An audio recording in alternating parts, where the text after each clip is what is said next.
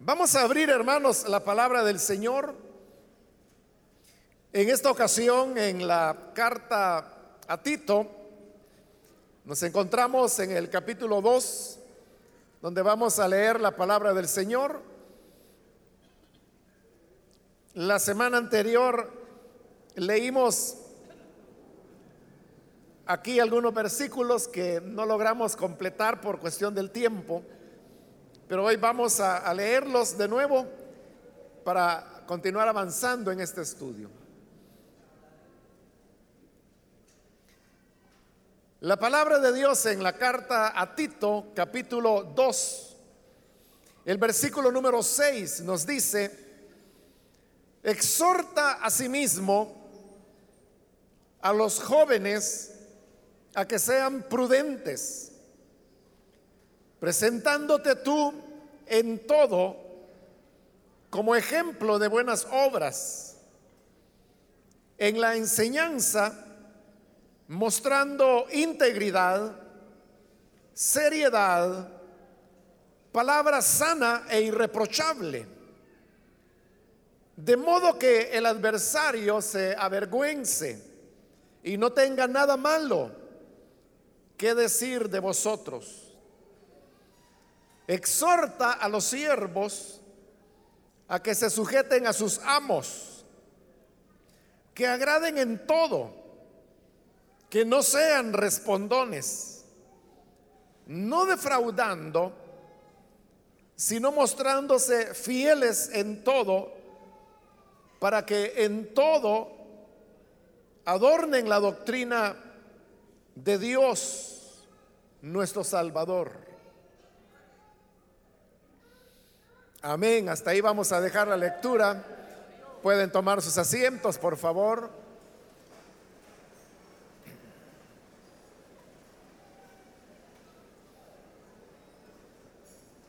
La semana anterior estuvimos iniciando el estudio de estos versículos en donde se presenta lo que se conocía con el nombre de los códigos domésticos. Estos tenían que ver con las maneras aceptadas socialmente dentro de las relaciones que se daban en las casas, en las familias. Y hacíamos la aclaración que lo que en el siglo primero, en esa época, se reconocía como casa es diferente a lo que nosotros entendemos hoy. Decíamos que para nosotros la familia es la familia nuclear, compuesta por padre, madre y los hijos.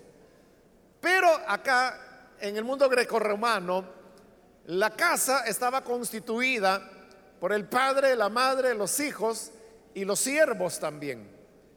Explicamos cómo todos ellos vivían dentro de la casa y algunas veces explicamos que también algunos animales, cuando no eran muchos los que la familia tenía, podían estar dentro de la casa donde las personas vivían.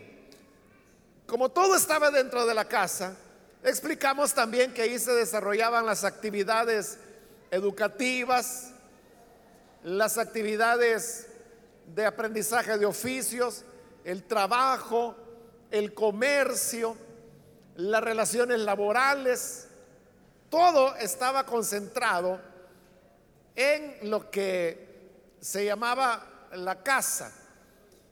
Esto, hermano, nos habla de por qué la iglesia primitiva causó tanto impacto en las sociedades de su época. Y es porque recordemos que en esta época no había edificios para el culto religioso, sino que la iglesia se reunía en las casas. Es lo que nosotros hoy llamamos células.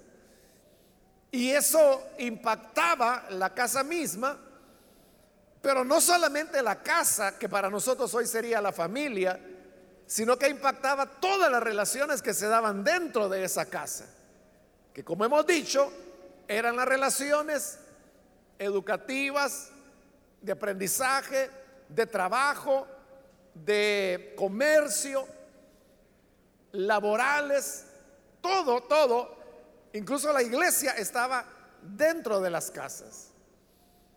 Hoy, hermanos, lastimosamente, vivimos en un mundo diferente y esto es lo que hace que el impacto que el Evangelio pueda tener en las sociedades se vea un poco dificultoso por el hecho que para nosotros lo que en esa época se concentraba en la casa, hoy está distribuido en diferentes lugares. Por ejemplo, el aprendizaje no está en la casa, sino que está en la escuela.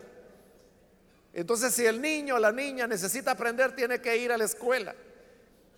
El que necesita aprender un oficio tiene que ir a un instituto, a un tecnológico, o hoy pues modernamente también puede ser una universidad donde se va a aprender una profesión. El comercio no se hace en la casa. Usted tiene que salir de su casa para ir al mercado, al almacén, a la zapatería, o sea, dependiendo qué es lo que usted va a, a comprar. Y de igual manera, si usted fuera vendedor, no tiene un mercadito dentro de su casa, sino que usted lleva su producto o al almacén o al mercado o al supermercado, dependiendo qué tipo de producto es el que vende. De igual manera, el trabajo no se hace en casa. Bueno, hoy hay cierta tendencia a que las personas trabajen en sus casas. Eso tiene ventajas y tiene desventajas, pero al menos pues en nuestro país todavía no es algo tan fuerte como si se da en otros países. Entonces nuestra idea es de que para trabajar tenemos que salir de casa. Y vea si no es cierto eso, solamente tenemos que ver las trabazones que se hacen, los tráficos que se arman. ¿Pero por qué? Porque toda la gente está saliendo de sus casas y va a trabajar. Y sabemos que hay horas específicas por la mañana y luego al atardecer, al mediodía, hay, un momento también de tráfico, pero es mucho más corto. A eso de la una, una y media ya ha pasado, es decir, dura una hora, hora y media máximo. En la mañana usted sabe que pueden ser varias horas. Pero ¿por qué se da todo ese movimiento? Porque la gente está saliendo de sus casas para ir a sus trabajos o a la inversa, ¿no? Terminó la jornada y de sus trabajos vuelven a sus casas. De igual manera, las relaciones laborales no se dan en la casa, por lo que estoy diciendo. Que el trabajo ahora está fuera de la casa. Entonces usted el jefe no lo tiene en su casa. Si usted tiene un empleado, el empleado no lo tiene en la casa, sino que está donde quiera que usted desempeña la labor de trabajo. ¿qué es lo que eso produce? Bueno, incluso la iglesia, ¿no? Para ir a la iglesia tenemos que salir de las casas y venir acá. En eso nosotros como iglesia celular hemos dado un paso y es que al colocar las reuniones en las casas, las células, es un esfuerzo por volver a ese modelo del Nuevo Testamento. O sea, lo hacemos como lo hace la iglesia que el Señor fundó.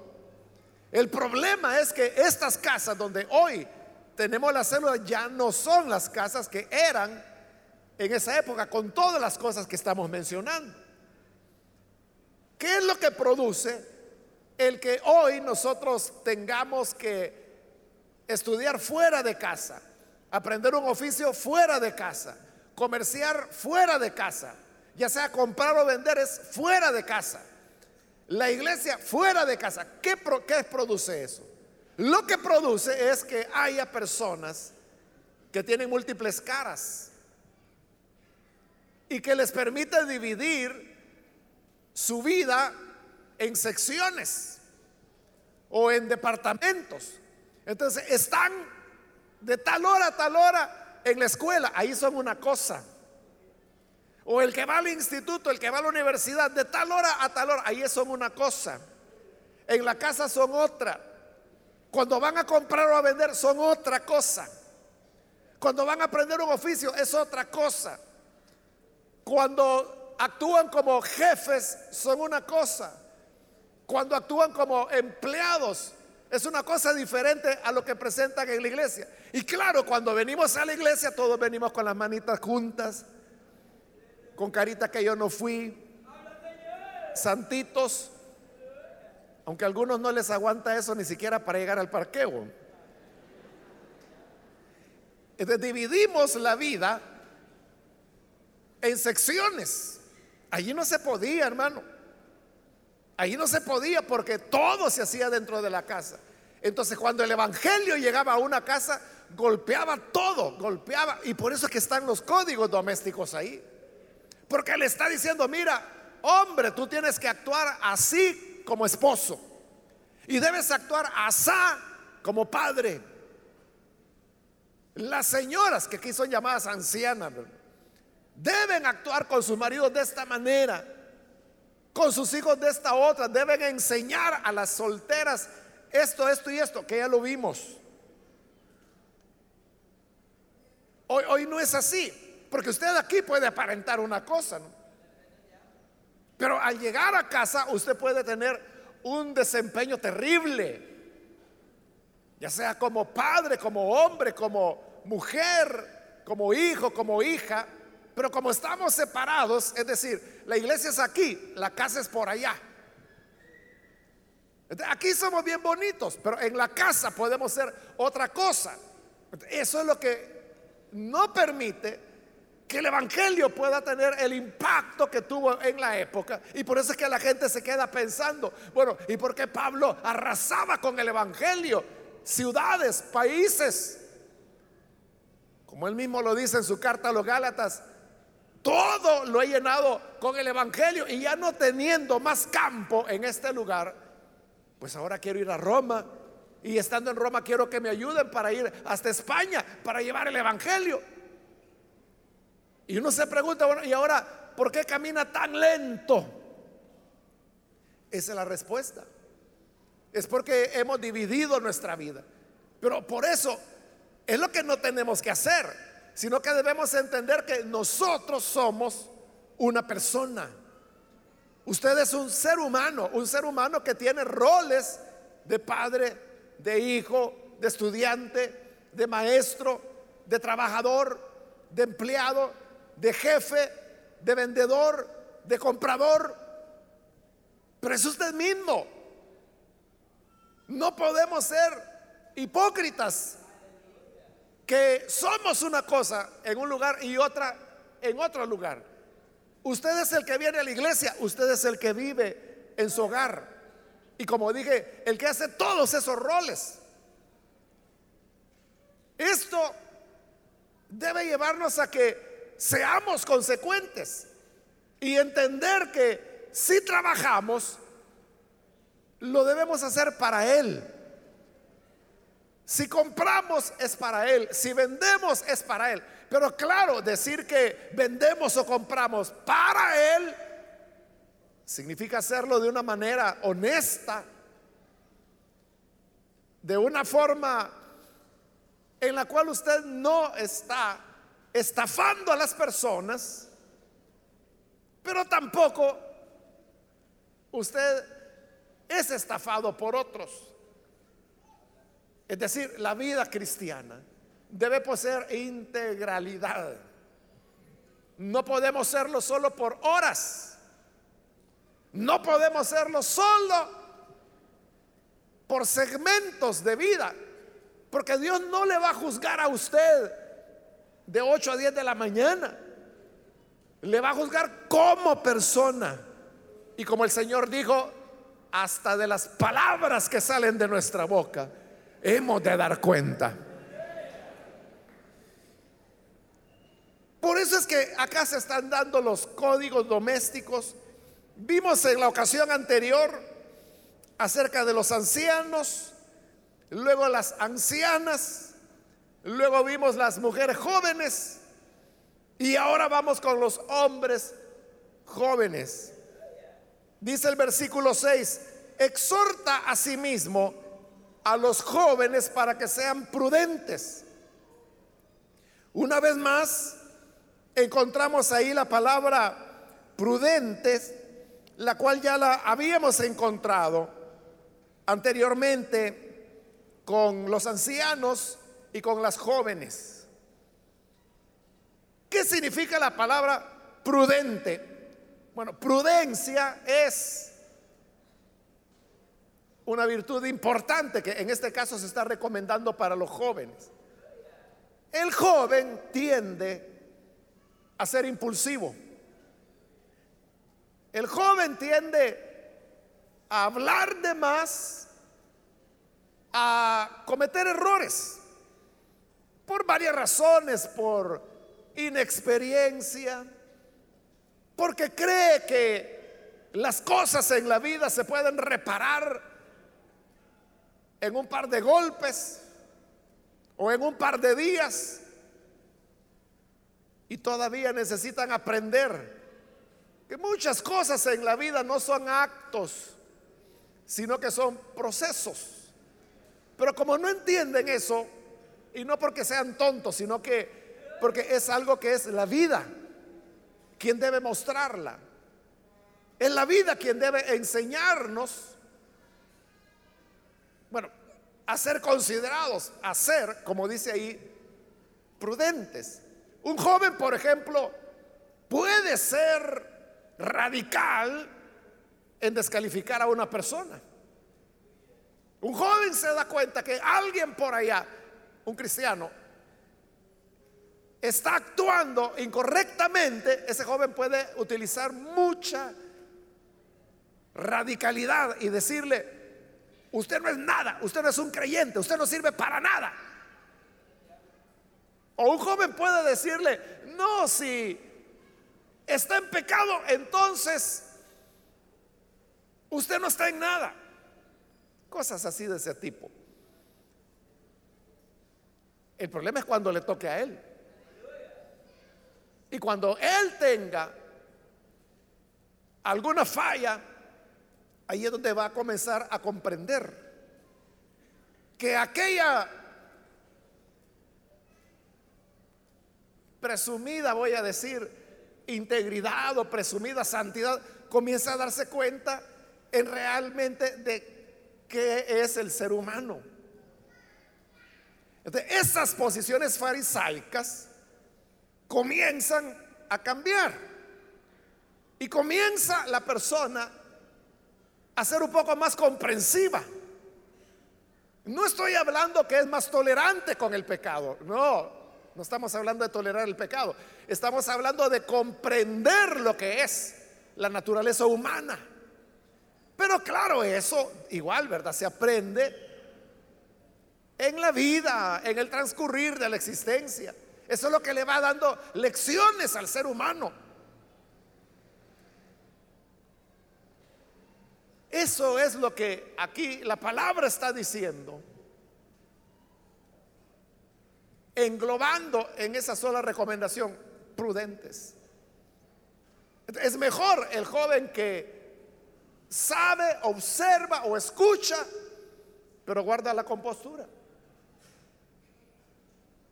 Por callar o por aguardar en silencio, nadie lo va a regañar, eso no le va a provocar problemas. Pero el hablar imprudentemente puede acarrearle a cuestiones de las cuales después tenga que avergonzarse. Por eso es que la primera recomendación que se le da al joven es que sean prudentes. Ahora, en el versículo 7 sigue hablando siempre de las recomendaciones o instrucciones que se deben dar a los jóvenes. Pero note, hay una diferencia. Porque cuando vimos las recomendaciones a las señoritas, voy a decir, decir a las mujeres jóvenes, se recuerda que vimos que no se le pedía a Tito que él enseñara a las señoritas. Se le pide que enseñe a los ancianos, a las ancianas, a los jóvenes, a los amos pero no se le pide que enseñe a las jóvenes, a las señoritas. sino que dice que debe enseñarle a las ancianas que ellas le enseñen a las señoritas. Y explicamos que era por los conceptos culturales que había en su época, en las cuales se consideraba que era impropio que el hombre que enseñaba, un maestro, en este caso Tito, tuviera discípulas. Se consideraba obsceno, así como lo oye, obsceno, que un maestro estuviera enseñando a mujeres. En cambio, con los jóvenes es todo lo contrario, porque nota el versículo 7. Dice, presentándote tú en todo como ejemplo. O sea, le acaba de decir que los jóvenes sean prudentes.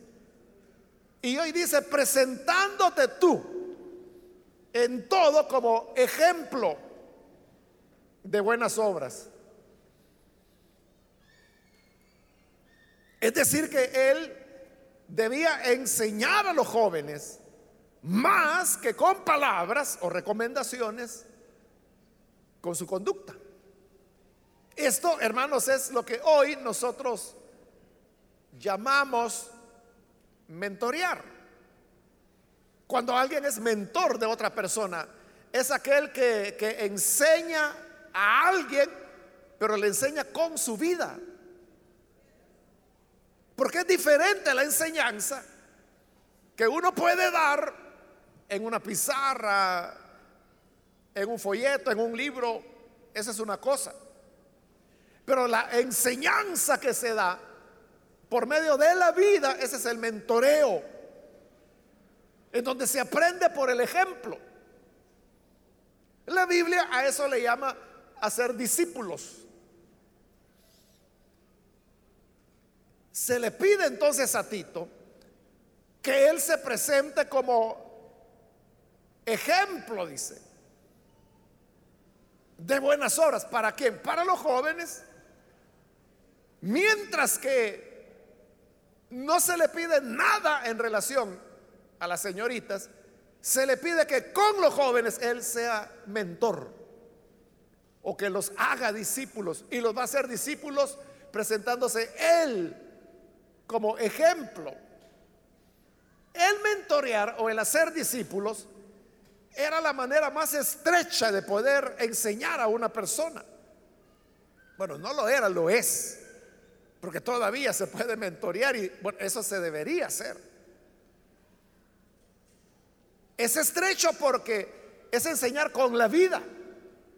Y para eso la vida debe estar abierta a los ojos de quien va a aprender. Por eso es que dice, presentándote como ejemplo. Es decir, él tenía que presentarse como ejemplo. Entonces vea, el joven no aprende mucho. O sea, sí aprende, ¿no? Pero aprende con palabras, pero aprende mucho más con modelos.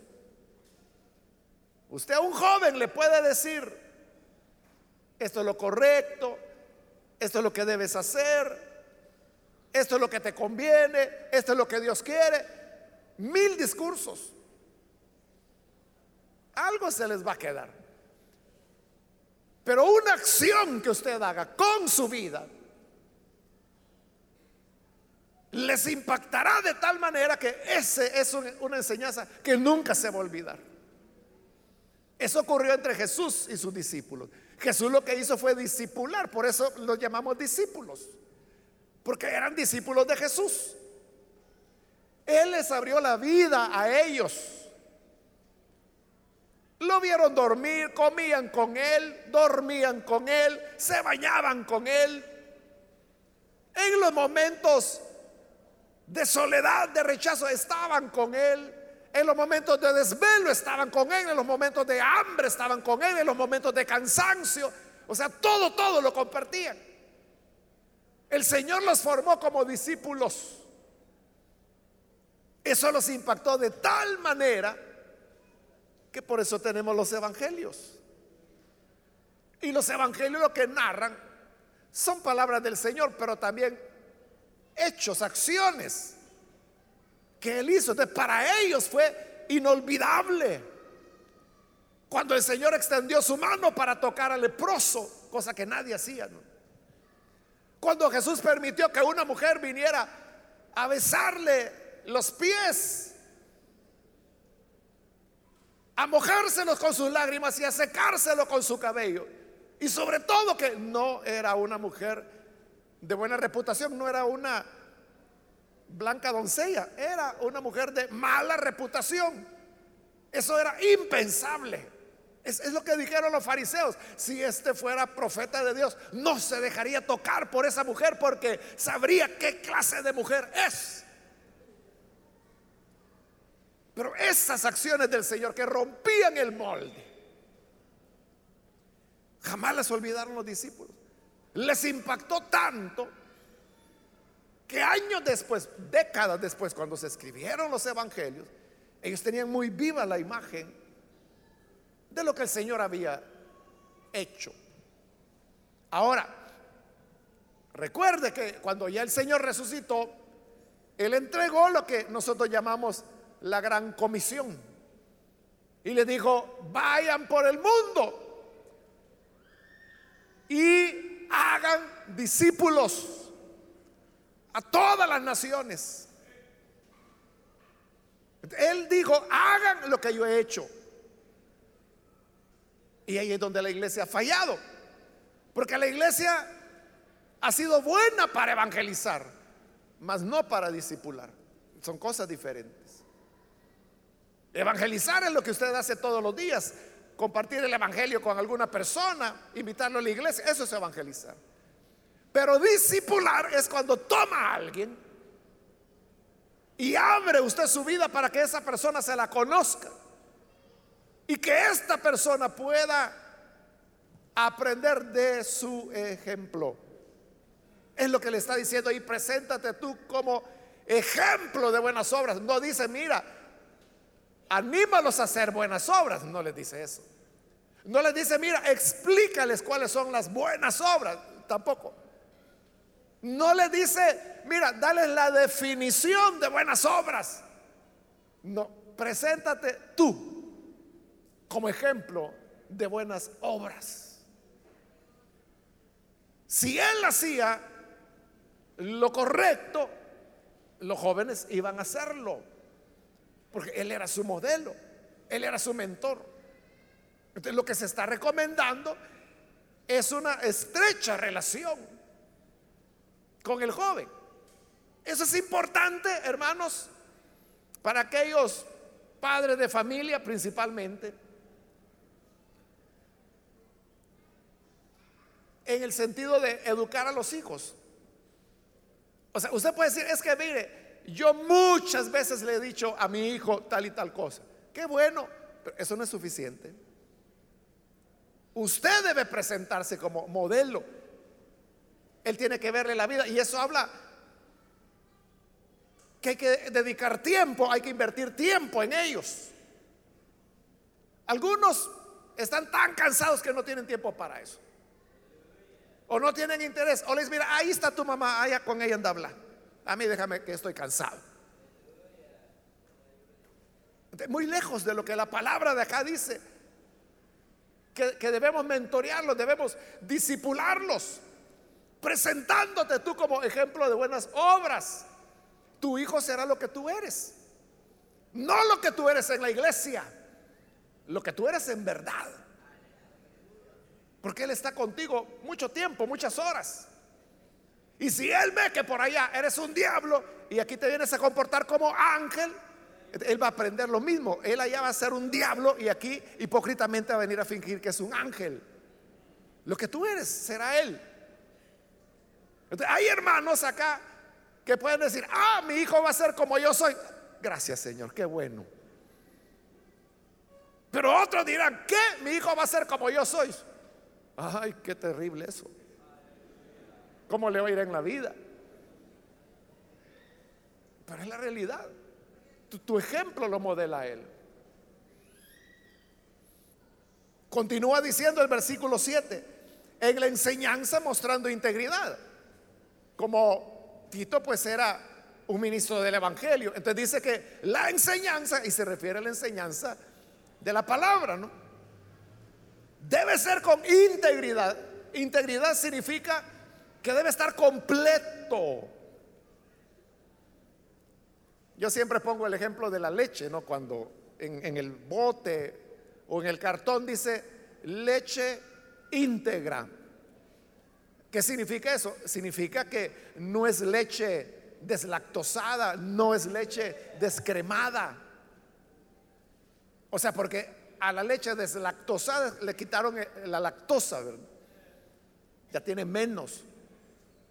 Si es descremada, le han quitado las grasas. Pero la leche integral es la que lleva todo. En la enseñanza dice, mostrando integridad. ¿De qué significa eso? Que uno debe tener un balance y enseñar lo que la escritura dice,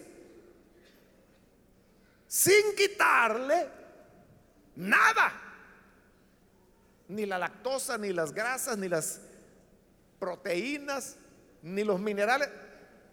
Que vaya sin adulterar. Esa es la idea, que dar la integralidad de la palabra.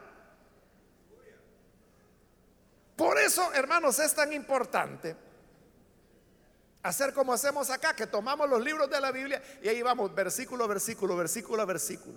Porque si no fuera así, ¿cómo sería? Sería que yo escojo que predico. Y por eso es que hay iglesias que nunca pasan de lo mismo. Y están dándole la vuelta y la vuelta y la gente se aburre y dice, no, si ese mensaje ya lo oí. No, no, dice el pastor, si es nuevo, pues si es nuevo, pero la, enseñanza es esa básica de toda la vida. Pero dice que hay que mostrar en la enseñanza integridad, es decir, decirle a la iglesia todo lo que Dios dice en su palabra. Tanto Antiguo como Nuevo Testamento. ¿Les parece o no les parece? Luego dice seriedad, está hablando de la enseñanza, que hay que mostrar seriedad. La palabra de Dios es algo serio. Porque trata de la vida eterna de los seres humanos. No se debe hacer de la palabra de Dios una colección de chistes o una payasada. Algunas veces, hermanos, como por ejemplo esta predicación, está siendo transmitida por internet y ahí las personas pueden poner comentarios, escribirlos. Algunas veces las cámaras los enfocan a ustedes y ustedes ni cuenta se dan. Pero lo que le quiero decir es que varias veces yo, yo he visto ese comentario donde dice, uy, qué serios esos hermanos. O dice, ¿y por qué no se ríen? Pero mire el concepto. Pues el concepto de esa gente es que uno va a la iglesia a payasear. Uno va a la iglesia a contar chistes. Uno va a escuchar las ocurrencias del pastor a ver qué me hace reír. Pero no tienen el concepto que es un lugar de aprendizaje. Donde uno está escuchando la palabra de Dios. E, e, es igual. El joven que va a una universidad no puede esperar que eh, en el aula de X materia el catedrático esté haciéndole reír y los muchachos riéndose. ¡Ah, qué divertido! ¿Y qué enseñó el catedrático? A saber, pero es bien chistoso. O sea, esos jóvenes pronto van a saber que no están aprendiendo nada. Pronto van a ser, bueno, si es privada, van a ir y van a decir, a recoger firmas. Mire, cámbienos, pónganos un catedrático, en un payaso. Eso es lo que haría, ¿no? Usted como padre de familia eso haría. Pero hay gente que va a las iglesias a oír eso, payasadas. Pero aquí dice que en la enseñanza muestra seriedad. Es que ¿cuál es el chiste, hermano? Bueno, hay hermanos que ahí mismo en eso de del internet al que pone, ¿por qué tan serio? Y el otro dice, ¿de qué quieres que se rían? ¿Y cuál es el chiste? Es que esto no es cuestión de chiste. Es cuestión de la palabra de Dios que hay que aprenderla y recibirla tal como Dios la ha dado. Usted se imagina al Señor payaseando. haciendo reír a la gente, haciéndole pasar un rato divertido. Las enseñanzas del Señor eran, eran solemnes, eran profundas, había que ponerle atención. Por eso es que muchos no le entendían. Él contaba parábolas y le decían, ¿qué quisiste decir con esa parábola? A los discípulos les explicaba, pero a la demás gente, no, eso no decía, para que no entiendan y para que así no se salven y para que se pierdan. Pero a los míos, a ellos sí de seriedad en la enseñanza de la palabra. Luego dice el versículo 8, palabra sana e irreprochable. Usted sabe que lo sano es aquello que no está arruinado. A veces, hermano, uno se equivoca, ¿verdad? Y compra aguacates que cuando los abre están todos negros. Pero a veces lo compra, lo parte y cuando lo abre, ¿qué dice usted? Mire qué sanito está el aguacate. O qué sanito está el mango. Las frutas principalmente. Igual es la palabra. Entonces, ¿cuál es la palabra sana? Es la que es equilibrada, es la que nutre, es la que le da sustento. Que usted se siente animado a seguir adelante y que viene la prueba, viene la tentación, pero usted está firme. Porque tiene una enseñanza sana, no adulterada. Y luego dice irreprochable. Es decir, que no hay elementos que uno puede decir, mire, eso no estuvo bien. Eso fue incorrecto. Bueno, hay gente que no conoce mucho, ¿verdad? Y ve cosas incorrectas donde, pero es por su propia limitación. Ni modo, ¿verdad? No, no podemos hacer mayor cosa con ellos. O sea, si alguien no entiende, ¿qué vamos a hacer, hermano? Quizás lo más que podemos llegar es a darles bacaolinita. Pero, pero ya más. Si Dios no les dio más que dos dedos de frente, ¿cómo hacemos para que le crezca cuatro?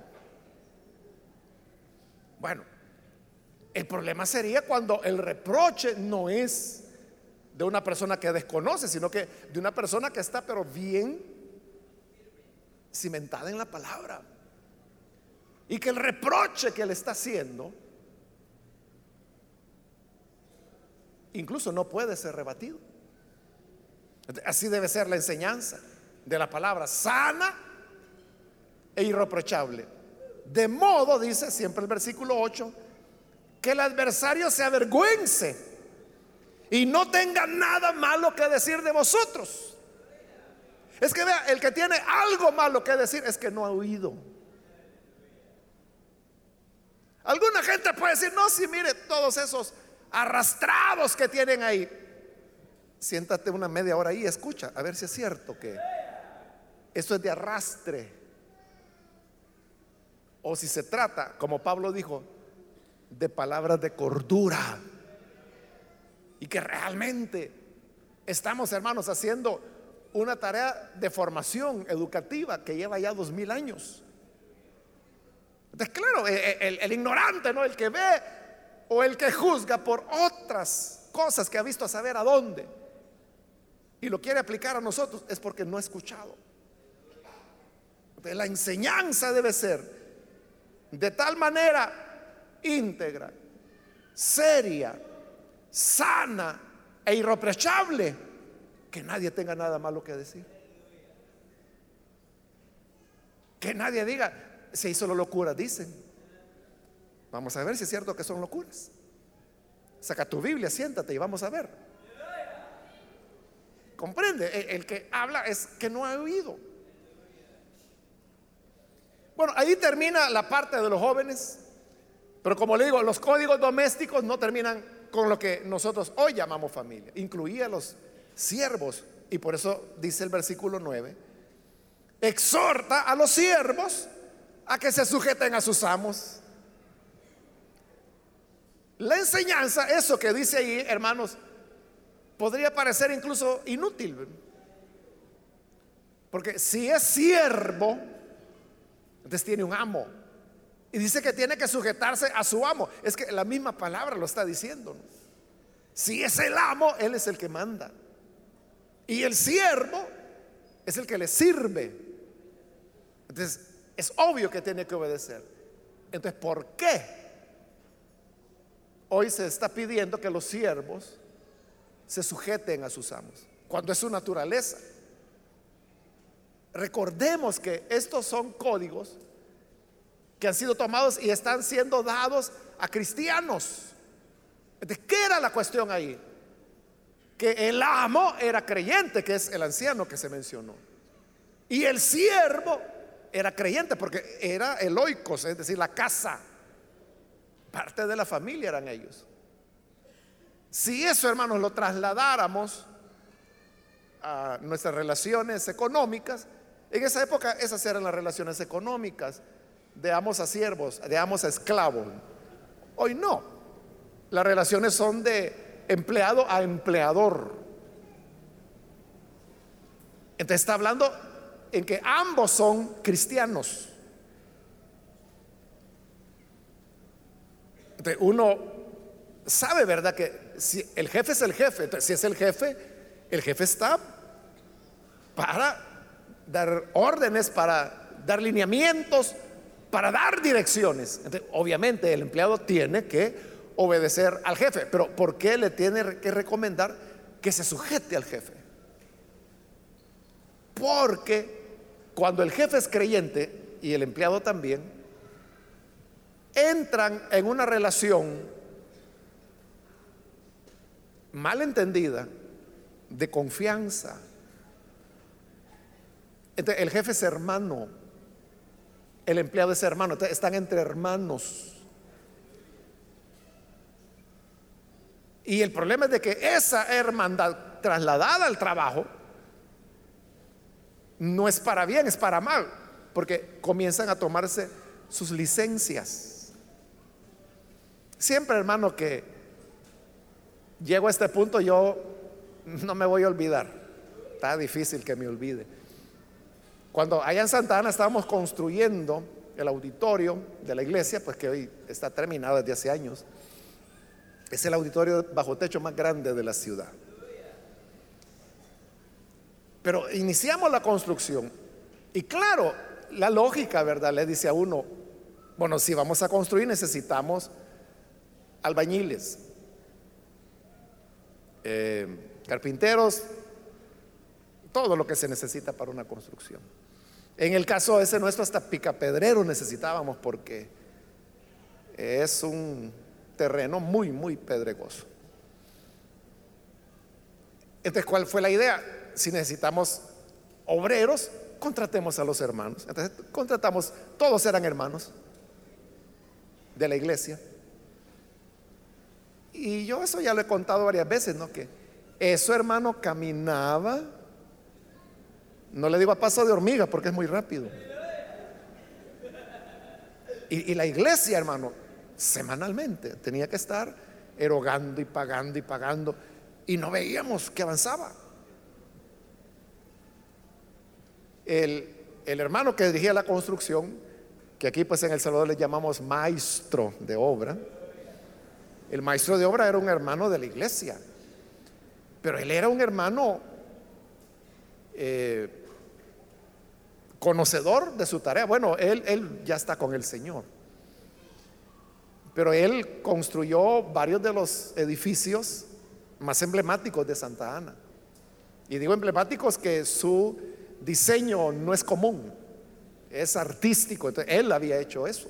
Entonces, nosotros sabíamos que era un hombre de gran experiencia. Pero veíamos que no avanzaba y no avanzaba. Y le estoy hablando, hermano, casi como de un año. Y claro, los hermanos de la congregación ya preguntándose, bueno, ¿y por qué esto va tan lento? Entonces un día, con los hermanos ancianos, llamamos al hermano, al hermano maestro, al maestro de obra. Y le preguntamos, hermano, ¿y qué pasa? Y él dijo, mire, a mí me da pena, nos dijo. Pero yo ya me cansé también, le voy a decir la verdad, me dice. Es que mire, estos hermanitos que no vino porque dice que hizo vigilia, que el fulano se va a ir temprano porque dice que tiene que irse a cambiar para venir al culto, que a la hora del almuerzo, que primero tenían que orar, se ponían a platicar, era hora de entrar a trabajar y ellos todavía estaban comiendo. Y nosotros, obviamente, la pregunta lógica, ¿y usted por qué no les dice? Es que me da pena. Porque ahí había diáconos. Había hermanos que tenían privilegios en la iglesia. él sentía, ¿cómo le voy a llamar la atención? Y entonces, ¿qué hacemos? Y él como que había pensado desde hacía ratos y nos dijo, vean hermano, hagamos esto, me dijo déjenme traer a mi gente. Déjenme por una semana traer a los muchachos con los que yo trabajo. Y si esto avanza, entonces déjenme con ellos. Ahora, si no avanza, volvemos con los hermanitos. esperamos que terminara la catorcena, como dicen ellos.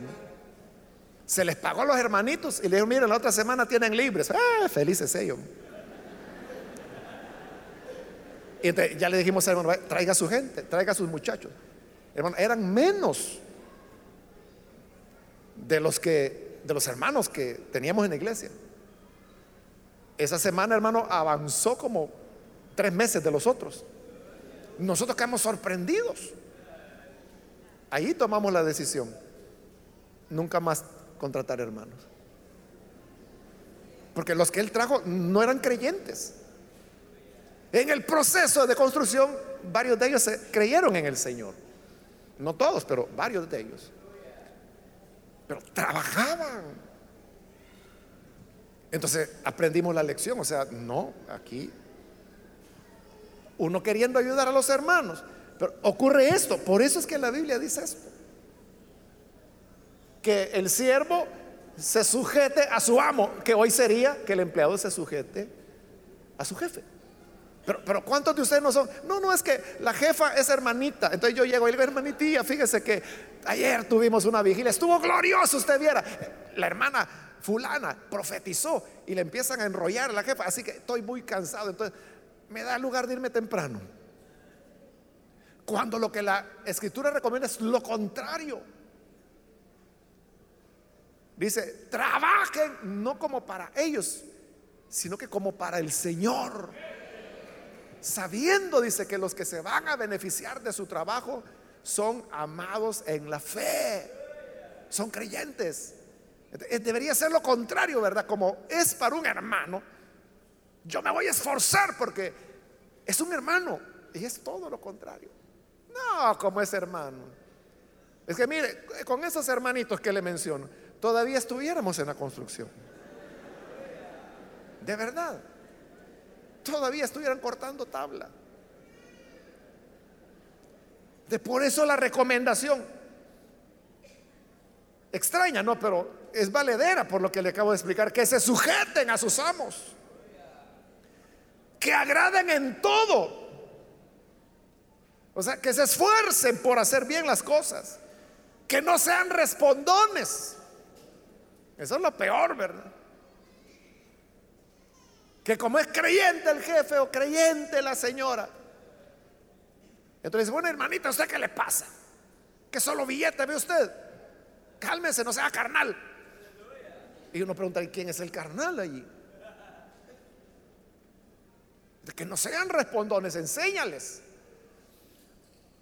Versículo 10, no defraudando. El defraudar, hermano, es cuando se echa mano de cosas que no le pertenecen a uno. De, por ejemplo, si usted está en un trabajo y empieza a llevarse los lápices, el papel higiénico, hasta risa le da, ¿verdad? Se lleva las resmas de papel. Eso es defraudar. Entonces dice, diles que no defrauden sino que se muestren fieles en todo. ¿Y qué significa eso de fieles? Que son confiables. Que usted les puede decir, mire, téngame estos 500 dólares y me los da la otra semana. Y a la semana ahí están. Eso es mostrarse fiel en todo. Pero se dice, es que fíjese que yo tenía que pagar y agarré 100, pero no, no se preocupe que el martes se lo doy. Pero no le dice de qué año. En lugar de defraudar, que se muestren fieles en todo. Y dice, para que en todo adornen la doctrina de Dios nuestro Salvador. Esa es la clave que la, vida que el creyente lleva adorne, dice, la fe de Dios. Eso es lo que debemos preguntarnos. Nuestra conducta, nuestra manera de ser, ¿adorna el Evangelio o lo enfeece? ¿Qué somos? ¿Somos un adorno? ¿O somos un elemento que dice, mire, todo está bien lindo, menos esa cosa tan fea que está ahí en medio. Somos esa cosa fea nosotros que estamos degradando la causa del Evangelio. Pero la idea es que lo adornemos, que seamos el adorno del Evangelio. Un gran reto. Es un gran reto que la palabra nos presenta al decir que adornemos la fe. que adornemos la doctrina de Dios nuestro Salvador. ¿Y qué es lo que enseña el cristianismo? Esto. ¿Y qué son los creyentes? Esto. Y estos creyentes adornan esa enseñanza. El problema es cuando la enseñanza es fabulosa, pero la gente que la enseña es terrible. Por eso es que Gandhi, que nunca fue cristiano, él fue hinduista, pero hablando de Jesús, él decía, no, si la enseñanza del cristianismo es fabulosa. El problema es que los creyentes no la viven, decía él. Tenía razón. Tenía razón. Pero nosotros tenemos que convertirnos en el adorno de la doctrina de Dios. Vamos a cerrar nuestros ojos y vamos a inclinar nuestro rostro. Y antes de hacer la oración, yo quiero invitar si hay con nosotros amigos o amigas que todavía no han recibido al Señor Jesús como su Salvador. Mas si usted ha escuchado la palabra de Dios y habiéndole escuchado, usted hoy necesita venir para creer en el Hijo de Dios, recibirle como su Salvador, porque no hay otro camino. No hay otro nombre dado a los hombres en el que podamos ser salvos, solo el nombre de Jesucristo. Si hay alguna persona que hoy necesita venir para recibir esa salvación de Jesús, yo le invito en el lugar donde está, póngase en pie, por favor, en señal que usted desea creer en el Hijo de Dios. Cualquier amigo, amiga que hoy necesita venir al buen Salvador, póngase en pie. Nuestro deseo es orar por usted. Y por eso queremos saber si hay personas que desean recibir esta oración. Póngase en pie si necesita venir para creer en el Hijo de Dios. ¿Hay alguna persona? algún amigo, amiga que hoy necesita la vida que el Señor Jesús ofrece, póngase en pie. Yo le invito para que aproveche la oportunidad. También si hay hermanos, hermanas que se han alejado del Señor, pero hoy necesitan reconciliarse. Póngase en pie también los hermanos, hermanas que se van a reconciliar, pónganse en pie. Queremos orar por usted. Hoy es el momento para venir, para recibir vida nueva y que usted pueda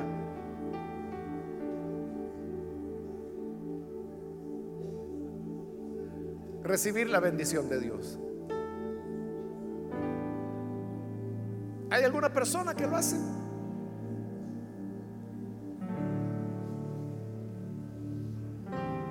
Muy bien, aquí hay un joven, Dios lo bendiga, bienvenido. ¿Algo otra persona que necesita pasar? Bien, aquí hay alguien más, Dios la bendiga, bienvenida. Aquí hay otro hombre que pasa, Dios lo bendiga, bienvenido. Alguien más que necesita venir. Le invito para que la gracia del Señor le alcance.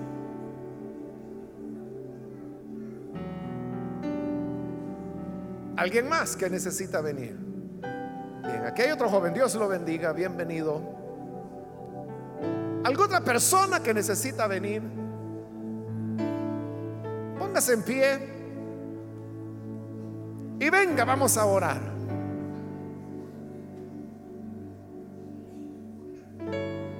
¿Alguna otra persona? Amigo, hermano que se va a reconciliar, póngase en pie. Y venga ahora porque yo termino hoy la invitación. Pero si hay alguien más que necesita venir al Salvador, póngase en pie.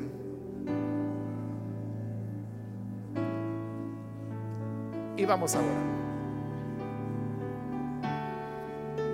A usted que nos ve por televisión también le invito para que se una con las personas que están aquí al frente y ore con nosotros. Señor, gracias te damos por cada persona que está acá creyendo en ti, como también aquellos que a través de televisión, radio, internet, están abriendo, Señor, sus corazones para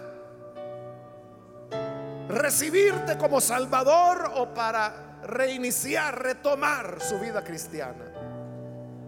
Ayúdanos, Señor, a todos para que podamos vivir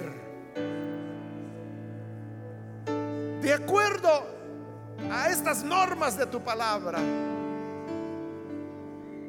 Ayuda al padre como padre, a la madre como madre, a la joven, al joven, al empleado, al jefe, que todo Señor podamos desempeñarnos de una manera impecable, de tal forma que te agrademos. Y podamos, Señor, poner lo mejor de nuestras vidas en tus manos. A ti, Señor, te pedimos poder ser un adorno a la doctrina. Ayúdanos para, en verdad, Señor, en sinceridad, adornar la doctrina del Evangelio. En lugar de ser tropiezo, en lugar de ser un impedimento, que adornemos la doctrina del Evangelio. Por Jesús nuestro Señor lo pedimos. Amén y amén. Bendito sea Dios.